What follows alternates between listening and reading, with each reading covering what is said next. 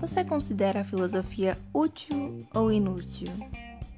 Bom, todos nós sabemos que a filosofia é uma forma de pensamento e que nos leva a compreender os conceitos da existência humana.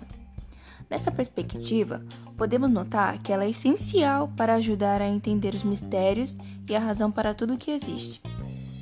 Então, é inevitável que exista vários questionamentos sobre a utilidade da filosofia, pois de fato ela não soluciona os problemas diretamente, mas faz com que as pessoas queiram buscar as verdades. E assim, elas desenvolvem um novo senso crítico.